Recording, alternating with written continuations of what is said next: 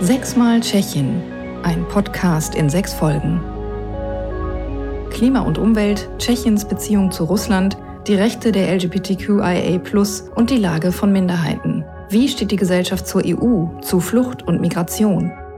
Wir bieten einen Einblick in aktuelle politische Debatten. Sechsmal Tschechien, ein Podcast der Sächsischen Landeszentrale für politische Bildung und von Radio Prag International. Tschechien und die USA waren im Mai 2021 die ersten beiden Länder, die Russland auf seine Liste feindlicher Länder gesetzt hat. Warum war gerade die Tschechische Republik Wladimir Putin ein Dorn im Auge? Wie haben sich die tschechisch-russischen Beziehungen nach 1989 entwickelt? Und inwiefern wird die Debatte heute immer noch von der Nachkriegszeit bestimmt, also von jener Zeit, in der die Tschechoslowakei Teil des Ostblocks war und in der es 1968 zum Einmarsch der Truppen des Warschauer Paktes kam. Unsere Gäste sind drei Wissenschaftler der Prager Karls-Universität, und zwar der politische Geograf Michael Romanzow, der Historiker Karl Svoboda sowie der Politologe und Extremismusexperte Jan Charvat.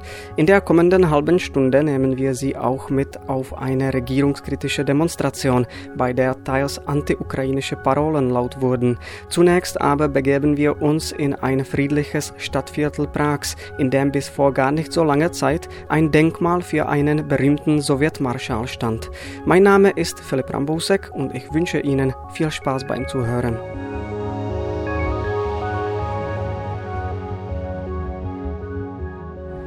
Jsem na Praze 6 a se mnou je tu Historik. Ich befinde mich im sechsten Prager Stadtbezirk und hier bei mir ist der Historiker Karel Svoboda. Er ist Experte für jüngere russische Geschichte. Wir haben unser Treffen gerade hier in diesem Park vereinbart, da sich bis vor kurzem ungefähr da, wo wir jetzt stehen, eine Statue für den sowjetischen Marschall Konev befand, bis 2020 um genau zu sein. Dann wurde das Monument entfernt. Heute ist kaum noch zu erkennen, wo genau das Denkmal einst stand. Es ist einfach spurlos verschwunden. Skoro ani není poznat, kde ten pomník byl. Ta socha tady stála od roku 1980.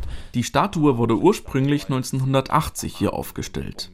Sie sollte ein Denkmal dafür sein, wie die sowjetischen Truppen die Tschechoslowakei oder konkreter Prag befreit haben. Man erzählte sich, dass das Monument gerade an diesem Ort errichtet wurde, um jenen Genossen eine Freude zu machen, die hier entlang zum Hotel International fuhren. Dieses Hotel wurde in den 50er Jahren zu Ehren Stalins erbaut. An der Statue war aus künstlerischer Sicht nichts Besonderes, das sagen zumindest die Kunsthistoriker. Auch historisch hatte sie eigentlich kaum Bedeutung. Wie bereits gesagt, wurde sie 1980 aufgestellt. Ten rok 1980 je zajímavý. Dieses Entstehungsjahr lässt aufhorchen. Die Statue wurde nicht 1945 oder 47 errichtet, sondern erst viele Jahre nach dem sowjetischen Einmarsch von 1968. Das Monument hat somit eine andere Bedeutung, als wenn es kurz nach dem Krieg hier platziert worden wäre. Než by to mělo, kdyby byla postavena těsně po druhé světové válce. Die russische Geschichtsschreibung versucht, die Statue als ein Denkmal darzustellen, das die dankbaren Prager dem Marschall und Befreier Konjew zu Ehren errichteten. In Wirklichkeit wurde sie aber eben viel später aufgestellt. Unter Stalin wäre diese Statue undenkbar gewesen, denn der hatte seinen eigenen Personenkult. Auch als Khrushchev an der Macht war, hatte die Sowjetunion ganz andere Prioritäten. Erst in der späten Brezhnev-Ära entstand wieder ein Kult um den Zweiten Weltkrieg oder besser gesagt den großen Vaterländischen Krieg. Derartige Gedenkstätten wurden aus politischen Gründen und als Machtsymbol erbaut, sagt Michael Romanzow. Das sei im Übrigen schon zur Zeit des russischen Kaiserreichs so gewesen. In allen Regionen, die das russische Imperium eroberte, wurde stets eine orthodoxe Kirche errichtet. Dadurch sollte die Zugehörigkeit des Ortes zur russischen Einflusssphäre gestärkt werden. Nach 1945 wurden aber natürlich keine Kathedralen mehr errichtet, sondern eben monumentale Denkmäler, die vor allem Stalin zeigten. Als kleine Randbemerkung sei erwähnt, dass die Tschechoslowakei eines der wenigen Länder des Ostblocks war, in dem nichts nach Stalin benannt war. In Ungarn, Polen oder der DDR war das anders. Dort erhielten ganze Städte entsprechende Namen. Hierzulande gab es damals lediglich die Stadt Gottwaldorf, die nach dem ersten kommunistischen Präsidenten der Tschechoslowakei benannt war. Aber es entstanden eben viele Denkmäler. Das Konjew-Denkmal sollte vor allem die Zugehörigkeit Prags und der Tschechoslowakei zum sowjetischen Block zum Ausdruck bringen. Československa Prahy k sovětskému bloku. Dennoch wurde die Statue nicht sofort nach der samtenen Revolution gestürzt. Die Rufe, die Statue zu entfernen, wurden erst ab 2015 lauter, also kurz nachdem Russlands Aggression in Osten der Ukraine begann. Ein Teil der tschechischen Öffentlichkeit und der Politik habe damals die Notwendigkeit gesehen, ein Zeichen gegen den Konflikt zu setzen, sagt Karel Svoboda. Man wollte auf Russlands aggressive Politik in den postsowjetischen Ländern reagieren. Nach 2014 wuchs der Druck der tschechischen Öffentlichkeit, Sowjetdenkmäler und andere Dinge, die an unsere einstige Zugehörigkeit zum sozialistischen Block erinnerten, aus dem öffentlichen Raum zu entfernen. Das führte zu einigen Debatten, gerade auch bei konservativen kommunistischen Politikern. Es wurden sogar einige kleinere Demonstrationen organisiert. Im Großen und Ganzen denke ich aber, dass die tschechische Öffentlichkeit es in der Mehrheit eher unterstützt hat, Denkmäler aus der sowjetischen Zeit zu entfernen. Dies unterstreicht auch der Umstand, dass vor kurzem nicht nur das Denkmal, sondern auch nach Koněv benannte Straße im dritten Prager Stadtbezirk umbenannt wurde. Der Platz vor der russischen Botschaft wiederum wurde 2020 zum Boris Nemtsov Platz erklärt. Im angrenzenden Park Stromovka entstand zur gleichen Zeit eine Promenade, die den Namen der ermordeten russischen Journalistin Anna Politkovskaya erhielt. Als Reaktion auf den Angriffskrieg in der Ukraine wurde zudem die Straße vor der russischen Botschaft in Straße der ukrainischen Helden umbenannt.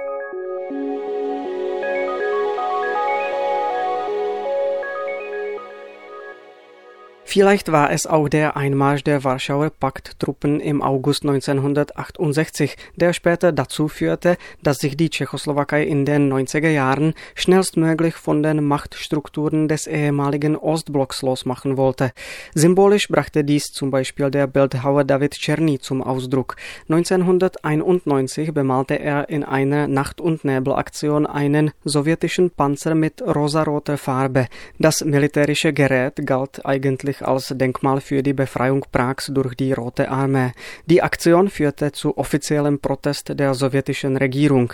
Wie Michail Romanzow zudem betont, war die Tschechoslowakei der erste Staat, der den Abzug sowjetischer Truppen von seinem Gebiet durchsetzen konnte. Insgesamt handelte es sich um 70.000 Soldaten. Die Armee der Sowjetunion verließ 1991 die Tschechoslowakei, noch bevor es im August desselben Jahres in Moskau einen Putschversuch gegen Gorbatschow gab. In dieser Zeit kam es zu mindestens zwei weiteren wichtigen Ereignissen, an denen die Tschechoslowakei bedeutenden Anteil hatte. Zum einen war das die Auflösung des Rats für gegenseitige Wirtschaftshilfe, zum anderen das Ende des Warschauer Paktes. Der Vertrag über die Auflösung dieses Militärbündnisses wurde in Prag im Palais Czernin unterzeichnet. Da Russland in den 90er Jahren zahlreiche innenpolitische Probleme hatte, sei es für die Tschechoslowakei und nach der Staatsteilung 1993 für die Tschechische Republik leichter gewesen, einen eigenen außenpolitischen Weg einzuschlagen, sagt Karel Svoboda. Die tschechische Außenpolitik zeichnete sich vor allem durch die Bemühungen aus, wieder ein Teil Europas zu werden. Der Weg ging eindeutig in Richtung Europäische Union. Russland sah man als einen chaotischen Koloss irgendwo im Osten an, den man nicht sonderlich im Blick haben muss. Der Frontmann der damaligen prowestlichen Ausrichtung Tschechiens war Staatspräsident Václav Havel. Michal Romanzow meint, Václav Havel byl naprosto jednoznačný. Havel war eindeutig proeuropäisch und proatlantisch. Er war nie antirussisch, hat aber stets vor Russland gewarnt und betont, dass es wichtig sei, vor dem Land auf der Hut zu sein. Die symbolische Rückkehr nach Europa bestätigte Tschechien offiziell 1999 durch den NATO-Beitritt und 2004 durch den Eintritt in die EU. Staatsoberhaupt war damals noch immer Václav Havel. Die Eingliederung Tschechiens in die westlichen Strukturen sah er auch als Schutzmaßnahme vor einer eventuellen Bedrohung durch Russland. Zur gleichen Zeit habe sich aber die Dynamik zwischen Russland und Mitteleuropa zu verändern begonnen, betont Romanzow. In diesem Moment wurden wir für die Russen wieder interessant. Für sie war es nicht gerade eine Freude zu sehen, wie Tschechien, Polen, Ungarn und weitere Länder sozusagen die Seite wechselten. So nahm das Russland nämlich damals wahr. In der gleichen Zeit wurde Václav Klaus Tschechiens Staatspräsident. Das ist für mich ein Schlüsselmoment. Klaus war im Westen nicht so angesehen wie zuvor Václav Havel. Das bezog sich auf die Vereinigten Staaten genauso wie auf Großbritannien, Frankreich oder Deutschland. Meiner Meinung nach hat sich Klaus bewusst und programmatisch Russland zugewandt. Klaus' Zuneigung zu Russland zeigte sich etwa darin, dass er Wladimir Putin bei dessen Prag-Besuch 2006 anbot, die Gespräche auf Russisch zu führen. Putin Putin quittierte das damals mit den Worten, er fühle sich geehrt. In Wirklichkeit muss ihm aber klar gewesen sein, dass wir uns ihm damit unterwerfen. Denn weder Klaus noch sein Nachfolger Semmern, der diese Marotte später übernahm, sprach Russisch auf solch einem Niveau, dass er mit einem Muttersprachler eine gehobene Konversation führen konnte. Einige Jahre später, 2009, kam es zum Treffen zwischen dem damaligen tschechischen Außenminister Karel Schwarzenberg und seinem russischen Amtskollegen Sergei Lavrov. Laut Romanzow offenbarte diese Begegnung besonders gut die Einstellung, mit der Russland auf Mitteleuropa blickt. Karel Schwarzenberg sprach an, wie wir in Mitteleuropa die Lage in Osteuropa sehen. Lavrov unterbrach ihn und meinte, dass Tschechien kein mitteleuropäisches, sondern ein osteuropäisches Land sei. Schwarzenberg widersetzte sich dem, woraufhin Lavrov sagte, er hätte seine Aussage nicht konfrontativ gemeint. Er hätte Tschechien nur deshalb als Osteuropa bezeichnet, da das Land bei den Vereinten Nationen zur Gruppe der osteuropäischen Länder gehöre. Das mag objektiv gesehen zwar stimmen, die Russen haben damit aber eindeutig klargemacht, wo sie uns gerne sehen würden. Klaus und Semmern haben dann leider alles unternommen, damit dieser Wunsch Moskaus in Erfüllung zu gehen schien.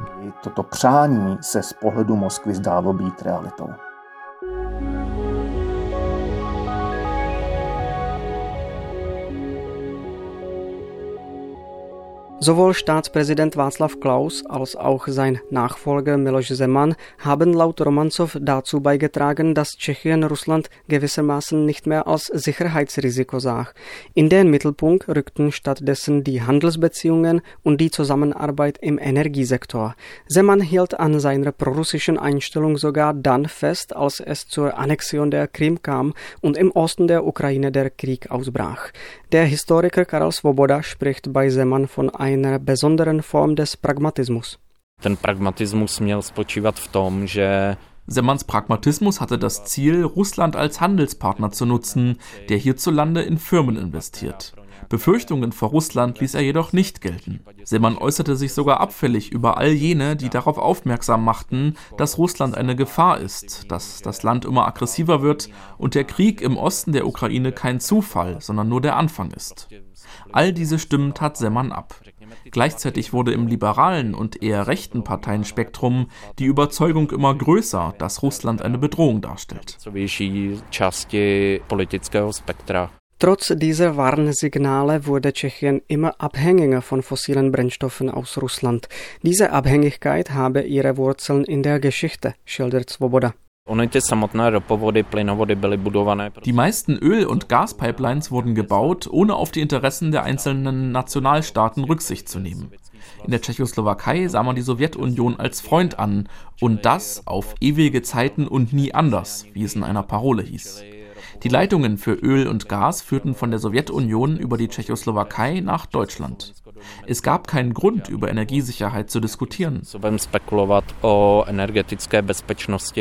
1997 konnte Tschechien zwar Erdgaslieferungen mit Norwegen vereinbaren, die ungefähr ein Viertel des tschechischen Bedarfs deckten. 20 Jahre später, also 2017, wurde der Vertrag aber aus wirtschaftlichen Gründen nicht verlängert. Tschechien gelangte wieder in völlige Abhängigkeit von russischem Gas, bis die russische Armee in die Ukraine einmarschierte. Seit dem Februar 2022 konnte Tschechien in sehr kurzer Zeit die Gaslieferungen aus Russland Russland quasi auf Null herunterdrosseln. Beim Öl sähe das Ganze jedoch anders aus, betont Svoboda. Tschechien konnte eine Ausnahme vom Embargo vereinbaren. Für einen gewissen Zeitraum darf also weiter Öl aus Russland bezogen werden. Das liegt zum einen daran, dass Tschechien keine Lieferungen von anderswo vereinbaren konnte und zum anderen daran, dass die Raffinerien hierzulande nur mit russischem Öl funktionieren. Eine Umstellung auf einen anderen Rohstoff von anderswoher ist nicht ganz einfach. Deshalb kam es zu dieser zeitlich begrenzten Ausnahme. Die Sonderregelung gilt bis 2025. Bis dahin soll die Erweiterung der Talpipeline fertiggestellt sein, die Italien, Österreich und Deutschland miteinander verbindet.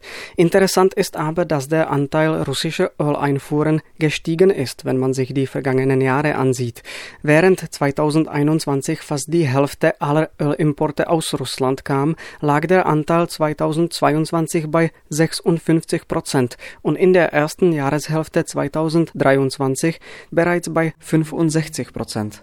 Nicht außer Acht gelassen werden darf zudem der Bereich Kernenergie. Auch auf diesem Feld zeigte Miloš Zeman seine prorussische Haltung. Michal Romanzow.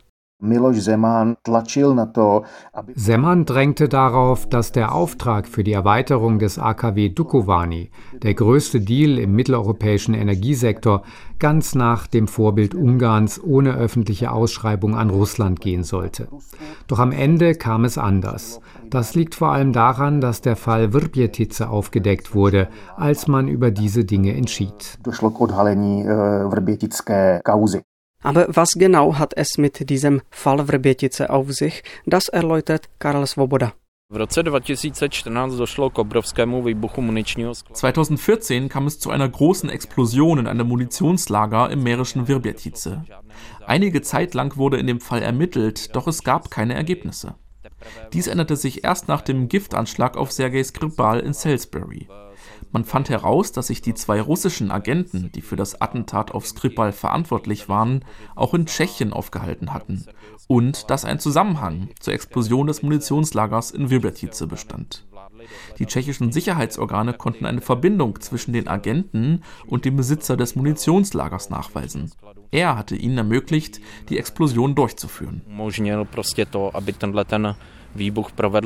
Der Fall Vrbětice hatte dabei noch eine weitere internationale Dimension, wie Michal Romanzow weiß. Es ist sehr wahrscheinlich, dass die Explosion mit dem damaligen Krieg im Donbass im Zusammenhang stand.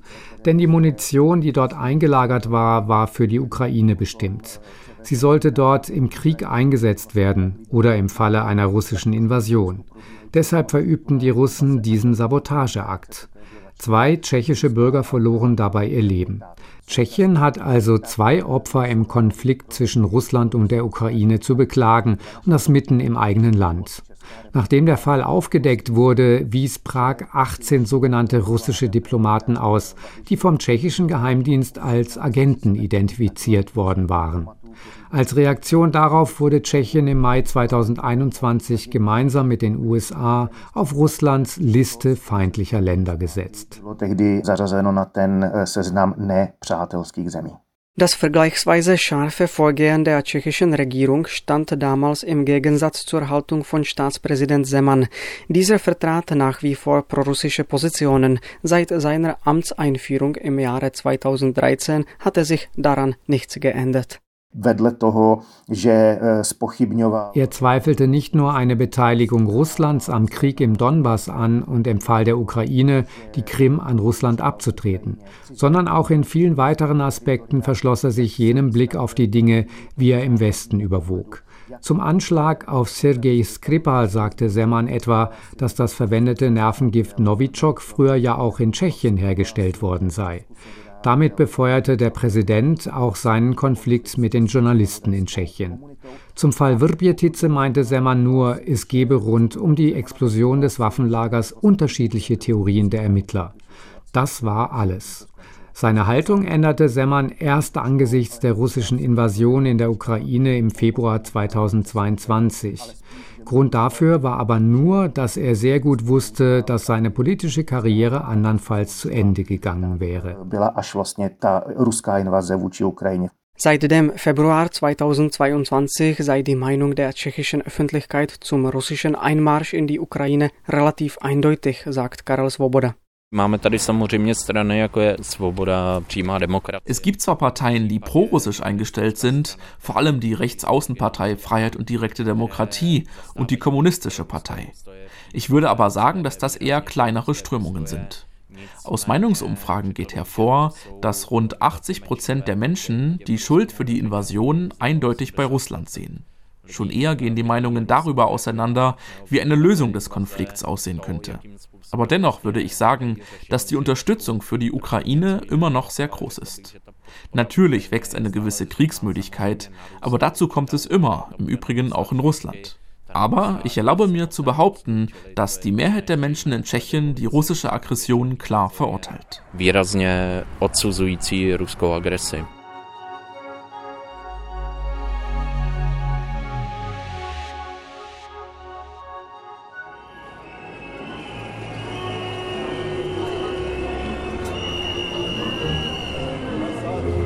Praha 16. září 2023. Prag 16. September 2023. Am oberen Ende des Wenzelsplatzes haben sich viele Menschen versammelt. Die meisten von ihnen haben tschechische Fahnen dabei. So viele tschechische Flaggen auf einmal habe ich wohl noch nie gesehen. Gleich soll hier eine Demonstration losgehen mit dem Motto Tschechien gegen die Regierung. Česko proti vládě.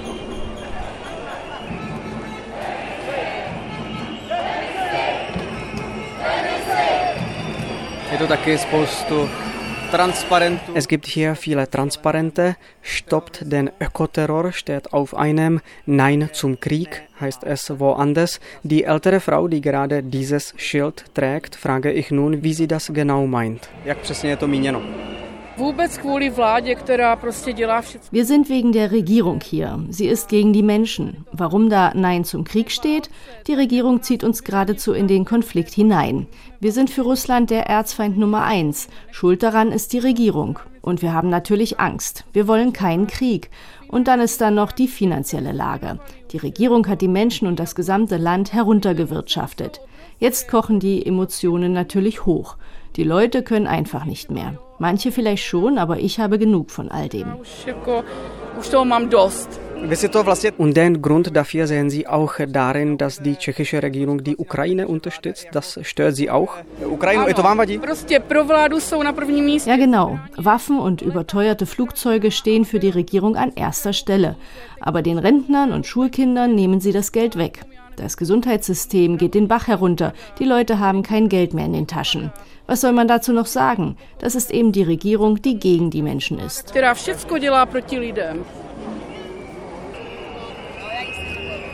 Später spreche ich noch mit einem Mann mittleren Alters.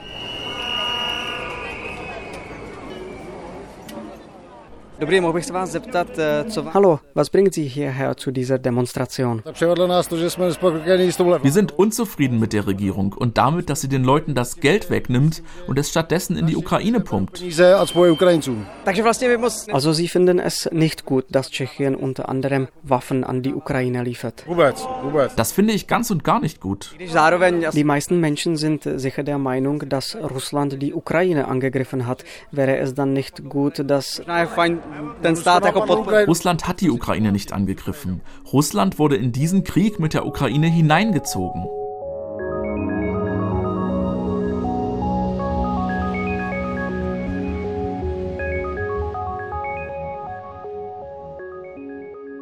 An der Demonstration im September nahmen Schätzungen zufolge rund 10.000 Menschen teil. Es war nicht der erste Protest in den vergangenen Monaten gegen die Regierung. Meist nehmen an den Veranstaltungen Menschen im mittleren und hohen Alter teil. Experten zufolge radikalisiert sich die Mittelschicht in Tschechien wie in anderen Ländern immer mehr. Die Protestierenden würden dabei unterschiedliche Meinungsströmungen vertreten. Sie kämen von links außen, aber auch vom rechten Rand, sagt der Politik Politikwissenschaftler Jan Charvat. Ta Synergie těchto skupin je velmi zřetelná. Dass sich diese Menschen miteinander verbinden, ist sehr deutlich. Vor allem eint sie ihr starker Widerstand gegen den Westen. Sie lehnen den westlichen Liberalismus ab und auch den Liberalismus allgemein. Stattdessen wenden sie sich dem Autoritarismus zu.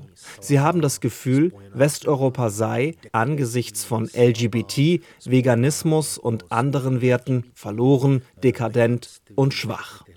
Es muss nicht immer so klar formuliert sein, aber die Vorstellung, der Westen sei verloren, führt bei vielen Menschen dazu, dass sie sich fragen, wo denn die Macht sei, auf die wir uns stützen könnten. Und wenn der Westen verloren ist, dann bleibt uns ja nur noch der Osten. Offene prorussische Haltungen sind in Tschechien laut Charvat eher die Ausnahme. Umso stärker vertreten sind aber Meinungen, die die russische Interessen indirekt unterstützen. Als ich die Parolen gehört habe, die auf den Demonstrationen vertreten wurden, fiel mir auf, dass das die Leitsätze aus den kommunistischen Lehrbüchern der 1980er Jahre sind. Die heutige, mittlere und ältere Generation ist mit diesen Parolen aufgewachsen. Es sind Sprüche wie Wir wollen Frieden, Frieden ist besser als Krieg, Frieden um jeden Preis, Russland ist ein Garant für Frieden oder Russland hat den Faschismus besiegt. All dies taucht dort auf. Dabei zeigt sich, dass Frieden in den Augen einiger Demonstranten bedeutet, die Waffenlieferungen an die Ukraine einzustellen und wieder Handelsbeziehungen mit Russland aufzunehmen. Ein weiteres wichtiges Thema der regierungskritischen Demonstrationen sind die Geflüchteten aus der Ukraine. Das 10 Millionen Einwohnerland Tschechien beherbergt aktuell etwa 350.000 von ihnen. Während 2015 die Aufnahme von Geflüchteten von den meisten Tschechen abgelehnt wurde, sei die Stimmung im Februar 2022 ganz anders gewesen, schildert Jan Charvat.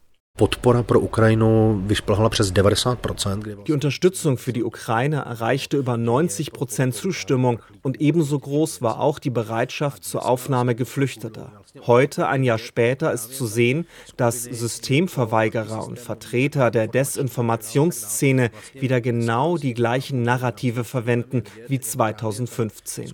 Sie sagen, die Migranten würden Arbeitsplätze wegnehmen, die Kriminalität würde steigen, die Eingewanderten würden mit Drogen handeln und Gelder vom Staat beziehen, zu Lasten der eigenen Bürger. Oftmals tauchen auch Behauptungen auf, dass es sich gar nicht um Flüchtlinge handele, da sie ja teure Autos und Handys hätten. Mich würde einmal interessieren, ob sich diejenigen, die diese Narrative verbreiten, eigentlich dessen bewusst sind, dass sie ein und dasselbe von sich geben wie 2015. Teile der tschechischen Öffentlichkeit lehnen die ukrainischen Flüchtlinge also ab. Dahinter stecke unter anderem das subjektive Gefühl, ungerecht behandelt zu werden, sagt Manche Menschen haben das Gefühl, der Staat kümmere sich nicht um sie, sondern stattdessen um andere. Es ist dann ganz egal, ob das Roma, Migranten aus Syrien oder der Ukraine sind. Der Staat soll sich dann um mich kümmern, damit ich das Geld bekomme und nicht irgendwelche Flüchtlinge. So sehen das manche Menschen. Eine Rolle bei der Verbreitung derartiger Ansichten haben auch Desinformationskampagnen und weitere Formen falscher oder irreführender Informationen. Die Bedeutung prorussischer Fake News würde in Tschechien aber überschätzt werden, meint Charvat.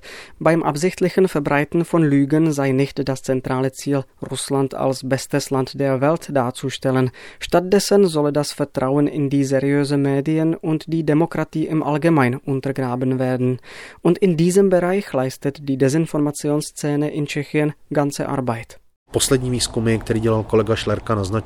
Aktuellen Studien zufolge gibt es scheinbar eine relativ große Gruppe von Menschen, die zwar nicht an Desinformationen glaubt, sich aber sagt, vielleicht ist da ja doch etwas dran. Ich bin mir nicht sicher, ob etwas davon nicht doch stimmt. Ich habe das Vertrauen in das aktuelle System verloren. Diese Menschen neigen dazu, Desinformationen am Ende zu glauben. Die gezielte Polarisierung der Gesellschaft ist zudem ein Mittel, um unzufriedene Wähler für sich zu gewinnen. Dessen sind sich laut Michael Romanzow auch die Veranstalter der derzeitigen Regierungsproteste bewusst. Diejenigen, die pro-russische Narrative vertreten, allen voran die Kommunistische Partei in Tschechien, aber auch viele andere, haben nach dem ersten halben Jahr wieder ihre eigene Agenda aufgetischt. Ich sehe das als Bestandteil innenpolitischer Machtkämpfe. Es geht um Wählerstimmen. Diejenigen, die diese Strömungen anführen, rechnen sich aus, Punkte gut zu machen, wenn sie die offizielle Haltung der Regierung zum Konflikt in der Ukraine ablehnen.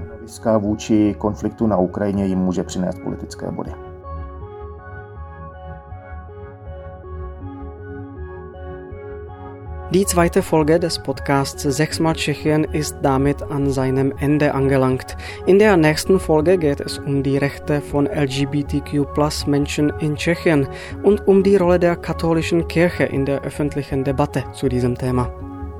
Wenn Sie das Geschehen in Tschechien interessiert, schalten Sie auch beim nächsten Mal wieder ein. Einen schönen Tag wünscht Ihnen Philipp Rambusek.